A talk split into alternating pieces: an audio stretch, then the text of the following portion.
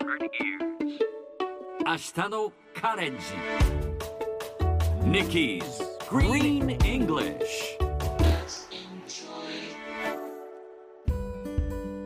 Hi everyone! ここからは地球環境に関する最新のトピックスからすぐに使える英語フレーズを学んでいく Nikki's Green English の時間ですそれでは早速今日のトピックを Check it out! 科学者たちはもう一度その電波を受信することを願っています。これはニュースウィークが伝えたもの。オーストラリアなどの研究チームは銀河系の中心から非常に不思議な謎の電波信号をキャッチしました。同じような信号が6回繰り返されて消えたというのです。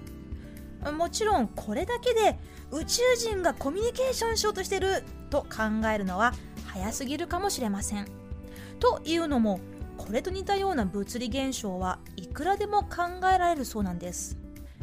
ただ物理現象ならばその他の電磁波を出すはずなのですが今回の電波信号は他のノイズがないというところが最大の謎です。科学者たちは解析をするとともにもう一度電波が来ることを願っています。さて今日のこのニュースを英語にするとこんな感じ。The scientists hope to find the radio signal again. 今日ピックアップするのは hope スペルは H-O-P-E hope 希望または望む望みという意味は皆さんもご存知でしょう。ところでこの hope 似たような言葉で wish というものがあります。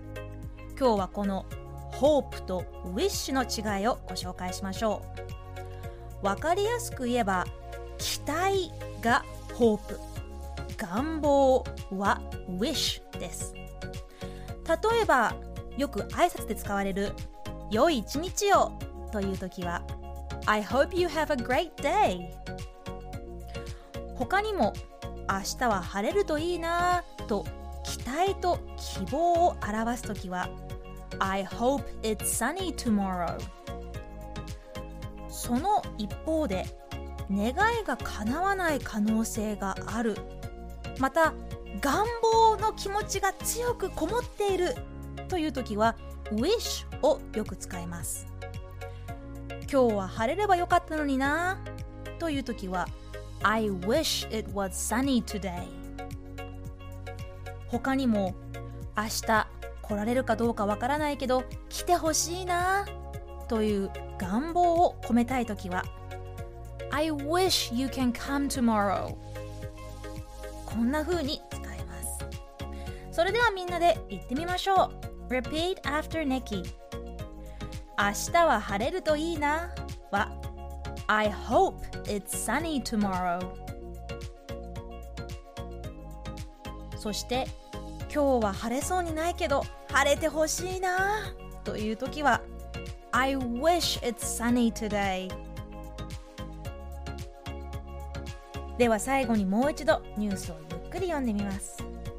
科学者たちはもう一度その電波を受信することを願っている。The scientists hope to find the radio signal again 今日の Nikki's Green English はここまでしっかり復習したい方はポッドキャストでアーカイブしていますので通勤通学お仕事や家事の合間にチェックしてください See you next time!